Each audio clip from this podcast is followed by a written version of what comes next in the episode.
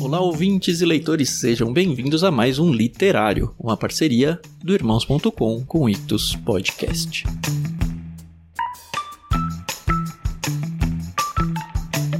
Como você já sabe, a gente está postando um episódio por dia de segunda a sexta durante o nosso período aqui de férias no Ictus Podcast, do que foi essa parceria do literário junto com a gente. Na semana passada a gente já postou dois episódios e essa semana a gente abre com o que foi o terceiro episódio do literário. Ele foi publicado originalmente lá em setembro de 2018 com o livro Cartas de um Diabo a seu aprendiz de C.S. Lewis. Nesse episódio participaram o Paulinho e a Adriana, eu e a Carol novamente. E é um livro muito, muito legal esse do C.S. Lewis. É exatamente o que o título diz. São cartas que um diabo sênior, vamos dizer assim, escreve para um demônio em treinamento, explicando para ele como que ele pode ter uma boa performance em atrapalhar a vida de um cristão. Obviamente é uma ironia o tempo todo, é um livro muito gostoso de ler, muito legal que acho que você precisa conhecer. Aproveita então esse tempo de férias aqui no Ictus Podcast para ir conhecendo o literário do Irmãos.com, sabendo que a partir do dia 25 de janeiro a gente vai ter publicação dupla. Então, se você ainda não conhece o Irmãos.com, não deixe de assinar o feed deles lá, tá? Eles não têm só o literário, o literário lá para eles é um episódio por mês. E a partir de janeiro, então, a gente vai ter, tanto aqui no Ictus Podcast quanto lá no Irmãos.com, o literário, aí sim com um livro inédito. Enquanto isso, vamos conhecendo os livros que a gente já gravou com eles. Fiquem então agora com o episódio Cartas de um Diabo a seu Aprendiz, de C.S. Lewis.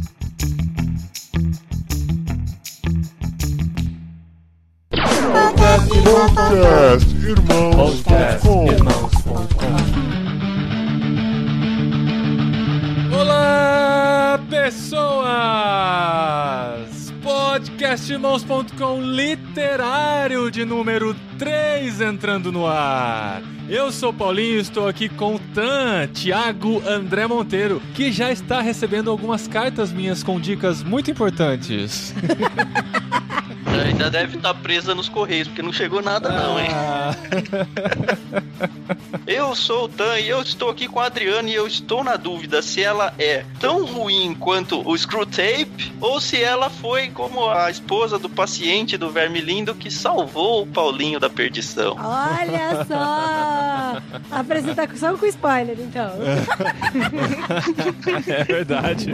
Spoiler na sua cara que não leu o livro. Eu sou a Adriana e eu estou aqui com a Carol, que se ela fosse um diabo, ela ia ter o nome de Caracol. Querido Caracol. Nossa, Adri. Não foi boa? É boa, boa, excelente. Eu sou a Carol, eu tô aqui com o Paulinho e eu pensei muito na Dri quando eu comecei a ler esse livro, porque eu usei toda a imaginação que eu tinha e que eu não tinha pra imaginar o Maldonado mandando aquelas cartinhas pro sobrinho. que medo, né? Ela vai ler cartas do diabo ao seu aprendiz e pensou muito na Dri. Esposinha, eu, eu tenho que pedir uma desculpa, inclusive, em público aqui. Porque no último programa, não no último Escuta. literário, mas no Pod 344... Escuta, Brasil! Escuta, Brasil! Eu corrigi você dizendo que o nome do livro era Cartas de um Diabo ao seu Aprendiz e não Cartas do Diabo ao seu Aprendiz. Mas temos aqui dois livros lado a lado, duas versões diferentes, uma de 1996, a outra de 2005 e ambas são diferentes. E aqui eu estou lendo qual é o título, A marido? da, da esposinha é Cartas do Diabo, a minha é Cartas aprendiz. de um Diabo. Vendo, Brasil? O meu também é diferente. O seu Cristianismo puro e simples. Nossa, Será que eu tô no programa errado? é bem diferente o seu.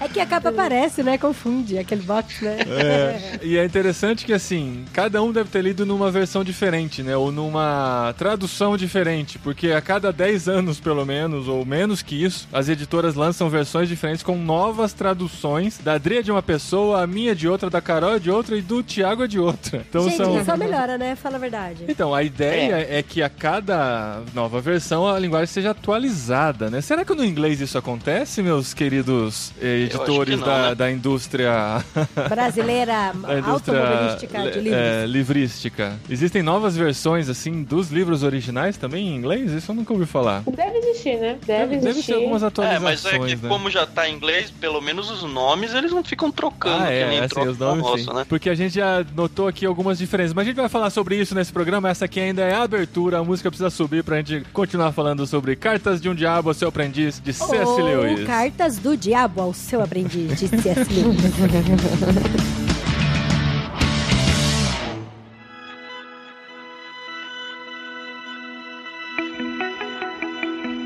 Muito bem, gente. A gente tá amando esses programas, né? A galera também tem curtido muito. Eu tô me policiando pra conseguir ler um livro por mês isso tá muito legal. Eu não tenho esse hábito de ler, de devorar livros, né? Tem gente que chega em, em março e já posta lá a lista dos 15 livros que leu no ano e tal. E esse compromisso tem me ajudado a ler alguns clássicos que eu sempre quis ler e nunca consegui visitá-los, né? Então esse já é o terceiro programa que a gente consegue fazer isso. Tem sido muito legal essa experiência. O que, que vocês estão achando, meus queridos parceiros? Olha, eu amo ler, então é só mais uma desculpa pra poder ler mais.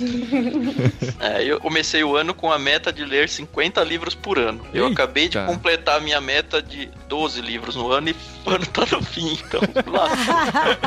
Cara, 50 Mas, nomes é um assim, por semana. Ah, não, mano. É um por semana. Não, mas essa é da ideia. Cara, a gente tem um clube literário, a gente envia dois livros por mês, então a gente no mínimo tem que ler 24 livros. Ele é né? dois, Não, né? mas 24 é uma É. meta, assim, agressiva, mas. Então, mas eu dá só vou cumprir, mas ler 50 é livros do loucura. kit. Esse livro Cartas de um Diabo ao Seu Aprendiz, que a gente vai falar, não estava. Nenhum kit que a gente já mandou. Pode ser que Olha, venha em algum tapa na momento. cara do Paulinho, amor. Não, é, mas é um a mais pra ele, né? E tem kit que vocês mandam três também, né? Tem kit que a gente manda três. E Então. assim, uma coisa que eu tava falando com a Carol, eu acho que eu mencionei num dos episódios dizendo que tinha motivações egoístas, o clube e tal. Mas, cara, esse negócio de ficar pegando indicação de livro com peixe grande é um negócio louco, porque faz muito tempo que eu não leio um livro nem meia boca, assim. É verdade, cara. Esse negócio dos livros sendo selecionados, né? A gente já tem uma curadoria que faz os livros chegarem pra gente. Livros que vão realmente fazer a diferença, né? Que são livros aclamados, pelo menos, por uma boa parcela, né? Da Uhum. população, né? Então isso é bem um diferencial mesmo. E esposa, como é que tá sendo o desafio de ler mais de um livro por mês, né? Que você nunca tá lendo só um, né? Eu sou meio louca. Eu, gente, eu não consigo ler só um livro de cada vez. Eu sempre tenho que ler dois. Porque dá uma limpada na mente, sabe? Enquanto eu tô lendo um, aí depois eu limpo a mente, leio outro, aí leio outro. Parece uma loucura. Mas é legal. E tem sido muito legal também ver a galera lendo com a gente. Isso é muito gratificante. Se a gente tá fazendo uma coisa certa nesse mundo, é incentivando as pessoas a lerem mais e lerem livros selecionados. Então, assim, essa parceria com o Clube Ictus pra gente tem sido muito especial mesmo por causa disso. E você dê essa repercussão pra gente também, nossos ouvintes, porque a gente gosta de saber que o trabalho tá valendo a pena, né? A gente tá se dedicando mesmo pra ler, trazer essas resenhas pra vocês, essas nossas observações sobre as leituras. Olha, a gente tá se matando pra ler, viu? A gente tá lendo um livro por mês. no meu caso, eu leio dois, três por mês. É. Mas mesmo assim, É. difícil. E no mês que vem, que vai ser Guerra e Paz, como é que vai ser? É, Nossa, Guerra e Paz, a gente não vai ler. cara. Guerra e Paz tem 1400 e poucas Muito, páginas. Muito, não dá. Não dá. A gente já é, não, não dá. E a Adri falou sobre ela ler dois livros porque às vezes um limpa a mente do outro, né? Assim, você consegue desconectar de um e tal e pensar em um- uma outra literatura. E eu achava que o Cartas de um Diabo e Seu Aprendiz seria um livro light. Imagina.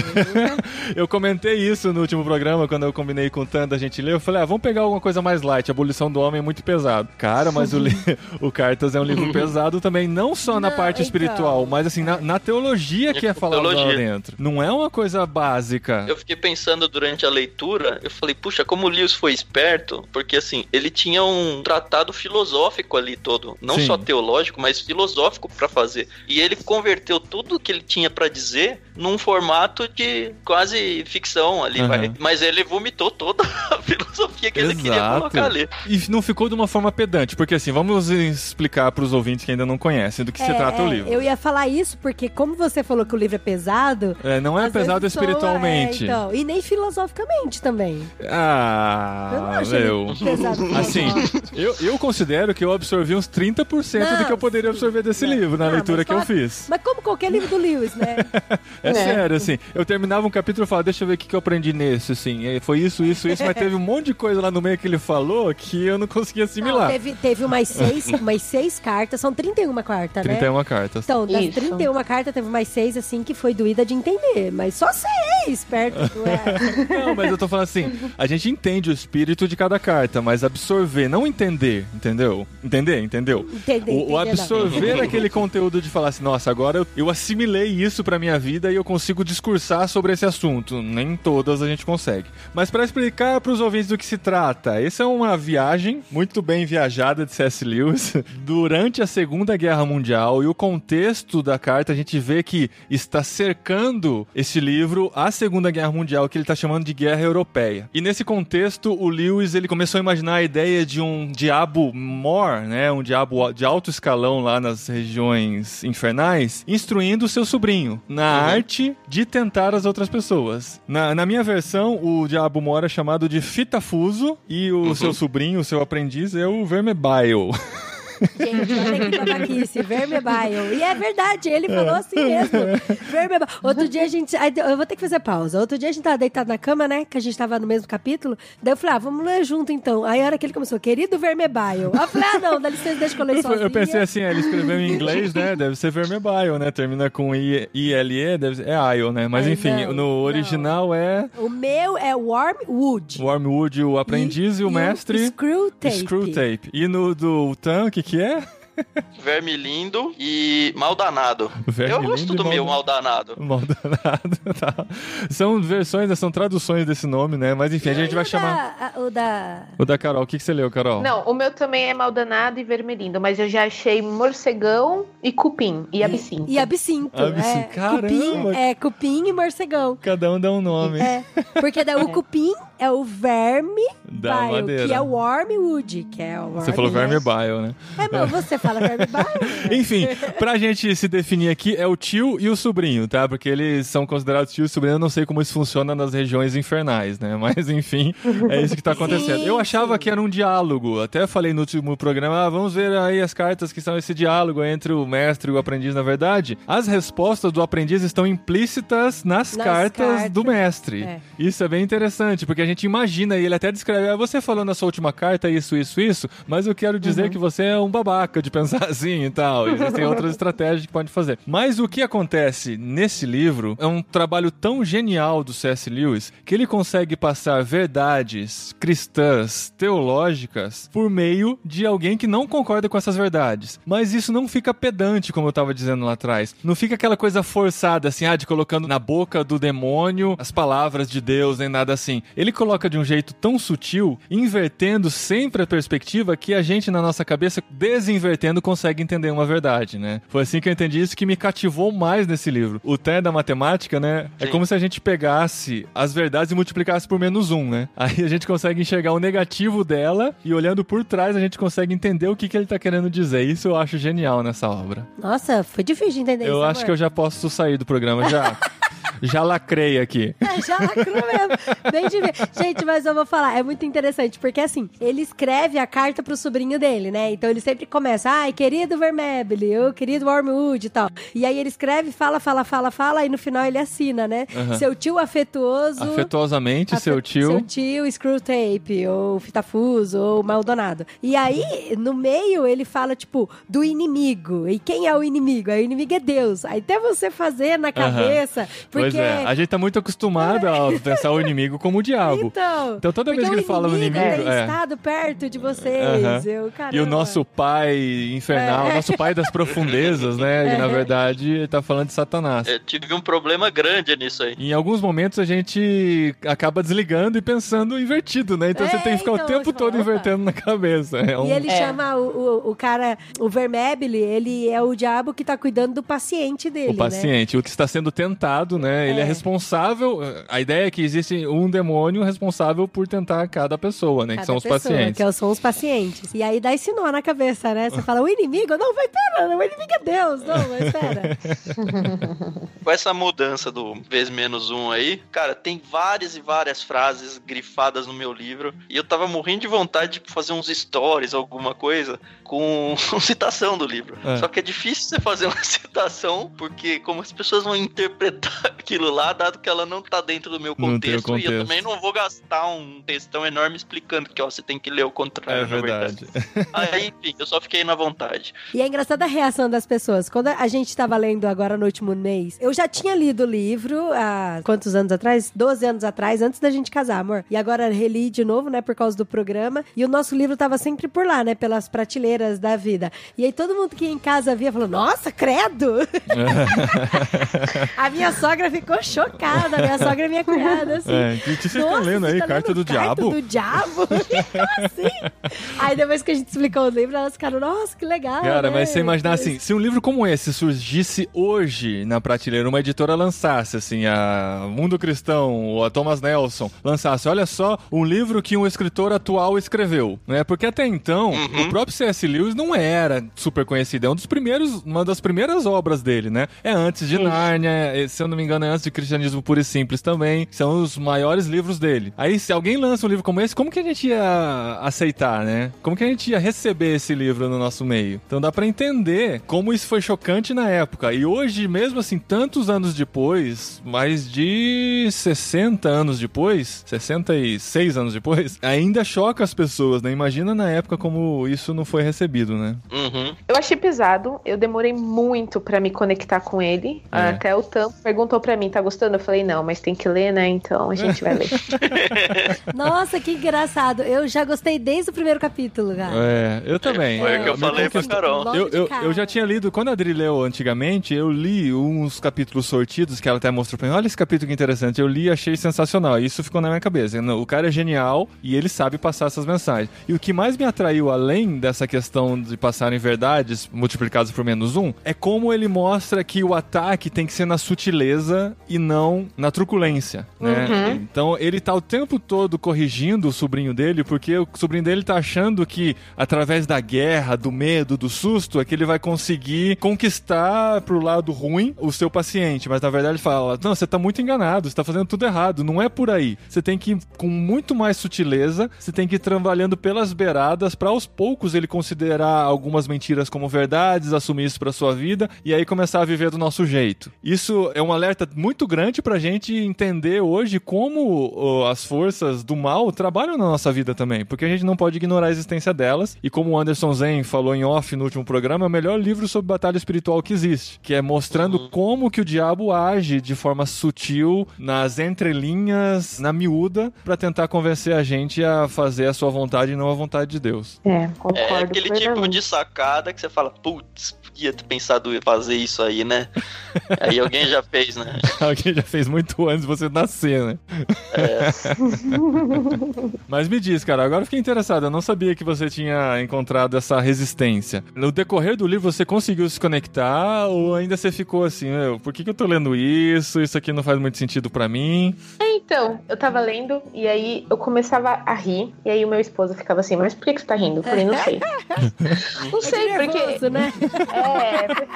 Aí eu me encontrei com o Tan e aí o Tan falou, gostou? Eu falei, não. Aí o meu esposo, mas você não tava rindo, você não tava gostando, que não sei o que. Eu falei, não, eu tava rindo porque a gente tem que entender a história. Mas a partir da carta nona, nona carta, aí eu comecei a gostar. Por quê? Porque tem aqui, eu até anotei a, a última frase da carta 9, tem todo o contexto, tá total. Aí ele termina assim: afaste os seus pensamentos da pura antítese entre verdadeiro e falso. Ponha na cabeça deles expressões sombrias, como foi só uma fase, já passei por isso, e não se esqueça da palavra mágica: adolescência.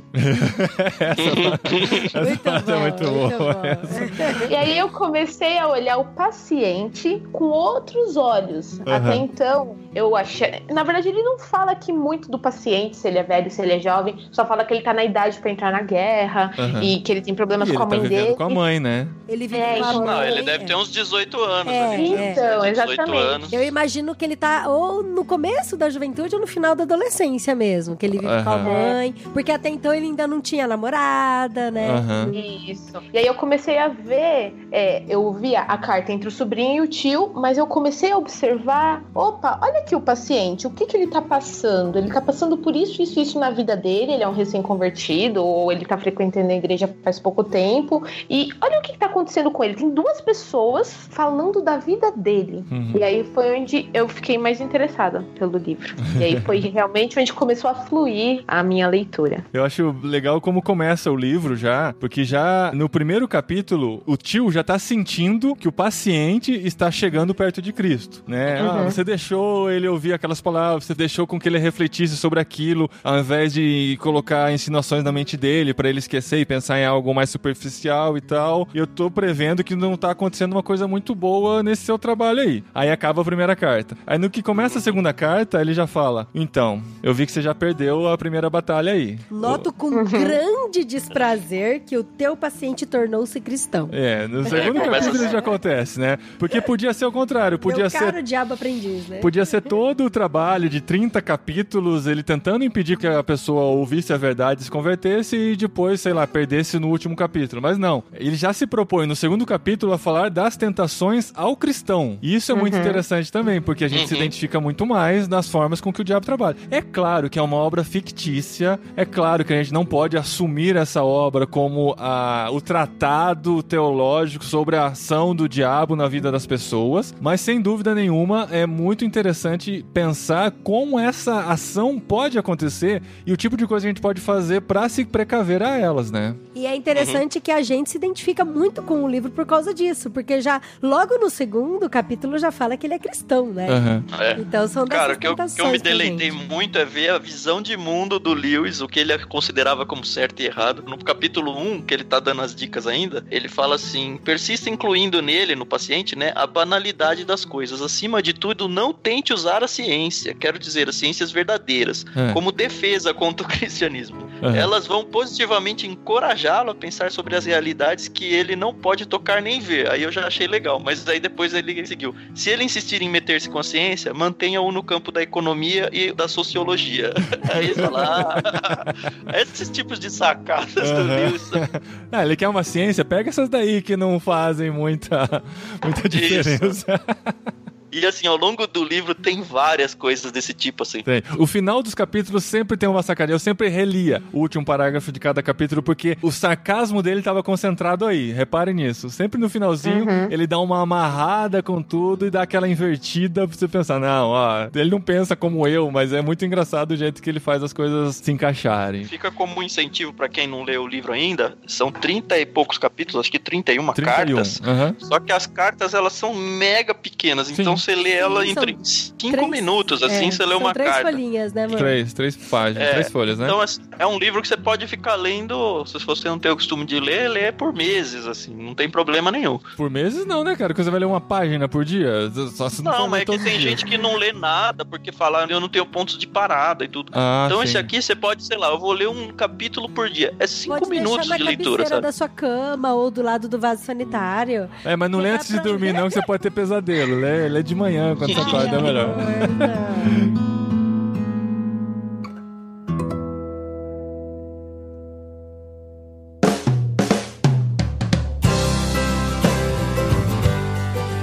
Impressionante lendo um livro como esse. Eu acredito que os outros livros do C.S. Lewis também dão essa sensação de como esse cara conhecia o ser humano, né? Ou melhor, como ele se conhecia. É muito boa a leitura de mundo dele, de pessoa. Exato. Mas é impressionante pensar, cara, será que ele viveu tudo isso mesmo que ele está descrevendo ou é só na observação? Porque ele fala com tanta autoridade sobre o comportamento humano, sobre o olhar, sobre uh, os pensamentos e tudo mais. Você fala, cara, ou esse cara teve uma vida louca. Não parece o diabo mesmo? falando, é muito bizarro, cara. Muitas vezes eu olhava e falava, cara, é o diabo mesmo. Mas eu tô enxergando pelo olho do autor mesmo, sabe? Sim. O conhecimento que ele tinha do ser humano era uma coisa incrível, assim. E, e assim, eu pensava, será que ele conhecia isso tudo, dele ter vivido isso, ou era de observar mesmo as outras pessoas, mas só na observação, será que a gente consegue conhecer tão profundamente o ser humano? É um negócio muito incrível. Eu acho que é um grande combo, na verdade. Eu tô lendo o livro que a gente mandou lá no Ictus, O Dom da Amizade, que fala da, uhum. da amizade entre o Tolkien e o Lewis, e ele é biográfico pros dois, né? Ele vai contando sobre a trajetória da vida dos dois. E assim, deu para perceber que antes dele se envolver no mundo da literatura, literatura, ele era um filósofo, tanto que ele chegou a dar aula em Oxford sobre filosofia. Uhum. Além disso, ele foi um ateu convicto, ele se converteu adulto, então ele passou já com a mente formada e as conversas filosóficas pessoais dele construídas. Então ele já tinha todos os argumentos contrários ao cristianismo. Ele teve um amigo dele, o Barfield, acho que foi, que ajudou muito ele a entender o cristianismo. Então eu acredito que toda argumentação contrária ele já tinha conhecimento dele. Toda argumentação que foi necessária para que ele se convertesse, a soma dele ter toda uma formação filosófica antes da literária e o fato dele ler muito. A gente postou nos stories do Clube Ictus falando sobre a característica do Lewis em que ele lia não só livros do assunto dele, mas ele até espantava as outras pessoas porque ele dava valor para livros que todo mundo achava que eram, ah, esse livro aí não serve de nada. Então ele era muito eclético também na leitura dele. E é muito do que a gente quer fazer também no clube, né? Aham. Então a soma disso tudo, da erudição dele, com experiência pessoal e com o perfil de leitor dele, eu acho que deu pra ele todas essas características maravilhosas que a gente consegue aproveitar, né? E muita observação do ser humano também, né? Comportamento, como faz. Isso é muito louco. Uhum. Então, e aí eu separei algumas nuances, algumas coisas que eu queria falar, assim, de estratégias que ele fez, né, pra poder levar o sobrinho a tentar o seu paciente. E uma das coisas aqui que eu achei muito legal é no capítulo 6, que eu vou ler aqui um pedacinho. Ele fala assim: Meu caro Wormwood, estou encantado de saber que a idade e a profissão do teu paciente tornam possível, mas de maneira nenhuma indubitável, sua convocação para o serviço militar. Queremos que ele experimente a incerteza máxima, de maneira que sua mente seja ocupada por imagens contraditórias do futuro, cada uma das quais despertando esperança ou temor. Não há nada como suspense e ansiedade para erguer na mente humana barricadas contra o inimigo. Gente, o inimigo Deus, tá? Ele quer os homens ocupados com o que fazem. Nosso trabalho é mantê-los pensando no que lhes acontecerá. Então, é, para mim, isso é muito legal, porque assim, tá certo que aqui a gente tá falando do paciente, que o paciente tem idade para entrar no serviço militar. Mas uma coisa que ficou muito claro aqui nas entrelinhas é que o que o inimigo faz é. Eu vou substituir Deus. O que Deus faz aqui é cuidar da gente no, no presente e fazer com que a gente não se preocupe com o futuro. Pra gente não andar ansiosos por coisa alguma. E o inimigo, o que que ele quer é fazer, ó. Ele fala: nosso trabalho é mantê-los pensando no que lhes acontecerá. Uhum. Então o inimigo quer Manter deixar a gente ansioso. pilhado, ansioso, Exato. pensando no futuro. O diabo, uma das estratégias dele não é ficar pensando nas coisas macros. Ele até fala isso no livro. Ele até fala que o ser humano é meio anfíbio. Não sei se você lembra que ele fala isso. Que é É, meio fala. homem, meio alma, meio espírito e tal. Aham. Então, não é com coisas grandes e bruscas que o diabo fala que vai conseguir derrubar o ser humano. Mas porque o ser humano é meio anfíbio, ele vive nessas ondas, nessas irregularidades, nessa coisa de sobe e desce, sobe e desce. Então, são nessas pequenas coisinhas. Como que é? Ele chama de. Não é altos e baixos, tem outra palavra que ele usa no começo, né? É a lei da, da ondulação. Da ondulação. A lei da Isso. ondulação, é. E aí ele falou que é na ondulação que ele ganha a gente, que faz com que a gente perca a Aham. nossa fé, que faz com que a gente se desanime. É, que ele gente tem a estratégia para o alto e para o baixo, É né? muito louco isso, cara. Tem um, um capítulo que ele fala que o, o paciente dele conheceu um casal, né? Que é super é rico, assim, pelo que a gente entende, e é super... Sim, das más amizades, né? Então, e aí ele fala de novo isso. Até por conta da idade, da imaturidade do paciente, que ele vai querer replicar pensamentos, replicar ações e comportamentos conforme as pessoas que ele anda. E aí ele falou: então coloque pessoas na vida dele. Esse casal, ele fica super feliz, né? Nossa, eu tô feliz que você relatou na carta que o seu paciente conheceu esse casal. Porque esse casal é, é do nosso lado. Esse casal E- é 10. Não, ainda falou. E logo, logo esse casal vai apresentar ele pra turma. E a hora que menos perceber, ele já vai estar envolvido com a turma, já vai estar falando igual, vai estar pensando igual. Então, é- isso é uma das estratégias. É claro que ele fala isso de uma forma muito mais sutil, né? Muito mais rebuscada, mas dá pra entender. mas é muito legal. E aí, depois, quando você pensa, fala: caramba, então é isso. Então ele tá lá com o casal, então ele tá correndo risco. E aí, depois, de repente, ele tá na igreja. Hora que ele vai pra igreja, aí o Fitafuso escreve: Querido sobrinho, você então está me contando que agora o seu paciente está indo na igreja. Pois bem, isso de tudo não é ruim. É, nossa, ele fala mó bem da igreja, né? Eu Ele dá falei, várias dicas, tipo, a igreja não pode crescer muito, ela tem que parecer meio que uma panelinha. Exato. Não, isso de tudo não é uma notícia ruim. Eu falei, como Você pode usar isso a nosso favor, né? É, É, impressionante, é muito louco, cara. Daí ele fala: faça com que seu paciente fique crítico, fique analisando a igreja, É. põe ele pra visitar outras igrejas. Uhum, fa- faz ele se tornar um concierge de igrejas, né? Um cara que fica avaliando, conhecendo as igrejas da redondeza, faz ele visitar aquela lá, porque eu sei que eles pensam assim, aí faz ele visitar outra, porque eles pensam diferente, isso vai gerar um certo conflito na cabeça dele, e por aí vai. Mas uma coisa interessante que eu achei de curiosidade, assim, é que o C.S. Lewis era da igreja anglicana, né? E ele leva a sério alguns dos dogmas, não sei se são dogmas ou alguma das práticas da igreja anglicana e ele valoriza isso de certa forma no livro, né? Aí às vezes ficava um pouquinho fora de contexto pra mim. Eu falei, não, por que? Isso aí pra mim não é importante, né? Esse tipo de, É, é. de coisa, esse tipo de liturgia, né? E enfim, mas é só um detalhe da prática do C.S. Lewis mesmo que é um pouco diferente da nossa. Mas no mais eu me identifiquei bastante. E agora eu queria falar com vocês, eu não sei se é esse momento, quando ele resolve procurar uma namorada. gente, esse capítulo, eu, fiquei sentada na cama assim, lendo. Eu falei, não, gente, tá- vai estar tudo errado. Porque daí o diabo fala assim, né? Ó, querido sobrinho, eu fiquei sabendo que agora o seu paciente saiu da zona de castidade e que vai procurar uma namorada. Vamos lá, vamos colocar ele em con- contato com moças que sejam assim. Aí ele começou, tipo, a descrever moça que seria a moça que iria desviar qualquer atenção dele pra Deus, que queria tirar ele pra roubar a alma dele logo de vez e tal. E, e, cara, a descrição dele, eu falei, amor, é muito old, é, mil- É. muito 1940. É, São aquelas mulheres que usam colãs, que não sei o que. Eu falei, cara, não tem nada a ver. Alguém tinha que atualizar essa parte do livro, né? É, Nossa, imagina? Ia ficar pesado se atualizasse, né? que tipo de roupa, que, que tipo de música ouvir, né? É, claro, assim, nesses conceitos, né, nessas práticas ou nessas coisas mais superficiais, o livro se desatualizou um pouquinho, né? Tanto que na questão das práticas da igreja, quanto na questão de algumas coisas relacionadas à sociedade da época, até a guerra que estava acontecendo naquela época, que a gente, olhando pra trás, entende melhor. Eles, no meio da guerra, não tinham essa visão mais ampla de tudo. Mas são detalhes que ficam desatualizados com o tempo e servem até como um registro histórico pra gente, de alguma forma, entender o que, que era a década de 1940 e tudo mais. Teve um trecho que eu gostei bastante, quando ele começa a falar sobre o, o inimigo deles, né, Deus. E aí, assim, fica muito claro que eles não entendem Deus. Aí tem um trecho aqui que eu vou ler agora da carta 19, ele falando com o sobrinho, né? Toda a conversa dele, dele, o inimigo aí, toda a conversa dele sobre o amor deve ser um disfarce pra alguma outra coisa. Ele deve ter algum motivo real pra tê-los criado e pra aguentar o trabalho que eles dão. O que ele pretende fazer com eles? É uma questão insolúvel. Quando a criação do homem foi colocada em debate pela primeira vez e quando mesmo naquele estágio precoce o inimigo confessou livremente que previa certo episódio sobre a cruz, nosso pai, o diabo maior, né? Muito naturalmente solicitou uma audiência e pediu uma explicação. O inimigo não deu resposta. Naturalmente, isso era inaceitável pro nosso pai. E aí ele vai seguindo, e aí ele fala que o amor tem alguma coisa escondida. Eles têm uma equipe enorme no inferno tentando descobrir qual Aham. que é o Tem uma equipe de pesquisa, né? dele. É, é, e, que até agora a gente. Eles vão sacar. É, ele fala assim: a gente ainda não conseguiu descobrir, mas tenho certeza que em pouco tempo a gente vai ter uma resposta sobre isso.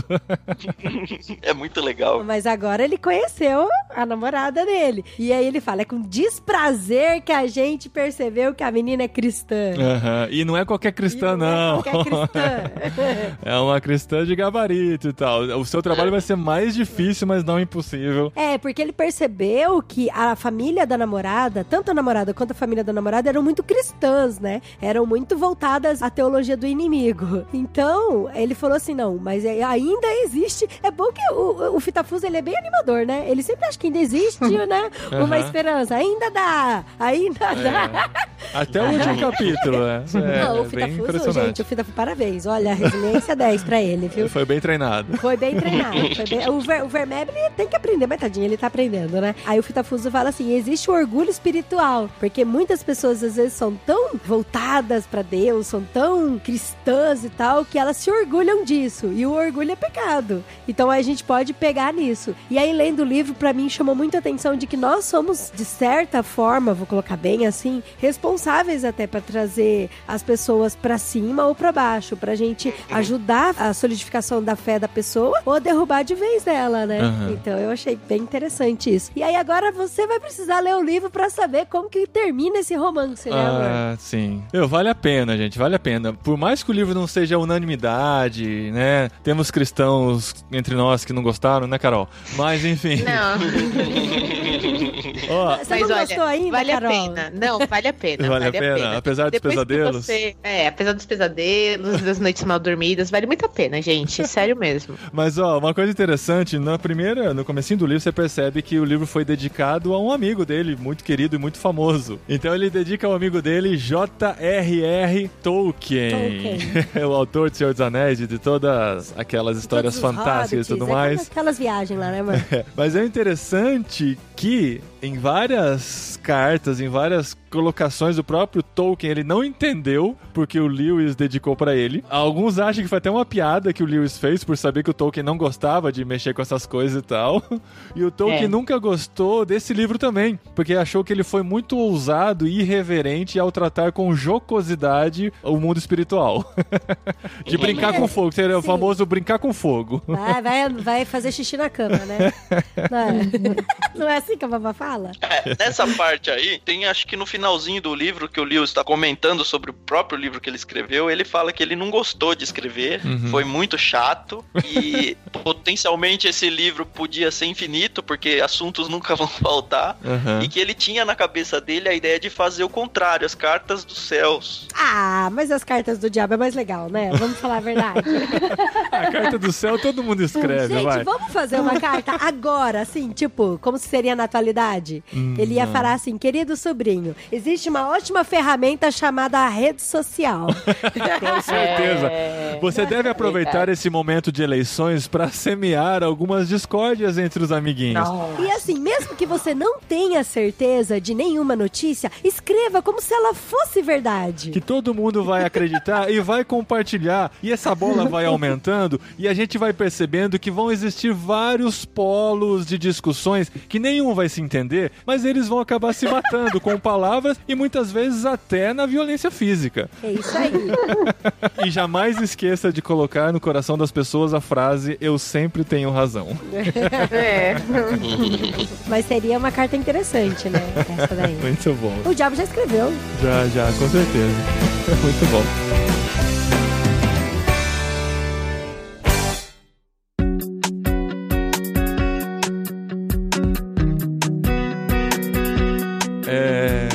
Tô curiosa pra saber o pessoal que acompanhou a gente até agora, se eles gostaram, não gostaram, se estão curiosos pra ler ou não. Eu falo assim, eu gostei muito de ler a primeira vez, gostei muito de ler a segunda vez, e eu super indico pra várias pessoas lerem, porque realmente fala sobre batalha espiritual, assim. Aham. E eu me enxerguei em vários momentos do paciente, apesar de não estar em idade militar mais, né? E nem, nem estar procurando namorada, né? E já tava procurando namorar. Mas eu me identifiquei bastante, gente. Eu achei muito legal o livro. E escreva aí nos comentários, né, amor? Aham. Coloquem, compartilhem, ajudem eh, o selo literário de irmãos.com ficar conhecido. E a gente tem aqui a parceria, é uma parceria de irmãos mesmo, tá? Não é um patrocínio, vamos deixar claro aqui. Ah, eles estão falando de livro só pra vender mais livro, nada assim. Não, nada A gente ver. se uniu ao Tan e a Carol, que são os donos do Clube Ictus, e a gente junto quer incentivar vocês a amarem mais os livros, a lerem com a gente, a baterem esse papo com a gente sobre literatura. E a gente tem aqui eles para divulgarem também o trabalho que eles fazem de mandar para as casas todos os meses leituras selecionadas no Clube Ictus, né, Carol? Exatamente, gente. Se você ainda não conhece o Clube Ictus, entra lá no nosso site www.clubeictus e é Ictus os dois com H, I-C-H-T-H-U-S.com.br e a gente tem todo o prazer em responder as dúvidas via redes sociais, Facebook, no próprio site. Manda e-mail pra gente se você tiver qualquer dúvida sobre os nossos planos, sobre a curadoria, como é que funciona. Sim, e o diferencial do Clube Ictus é o peixe grande, né? Isso. A revistinha que vem. Gente, revistinha. Vocês não ficam ofendidos, né, de falar revistinha?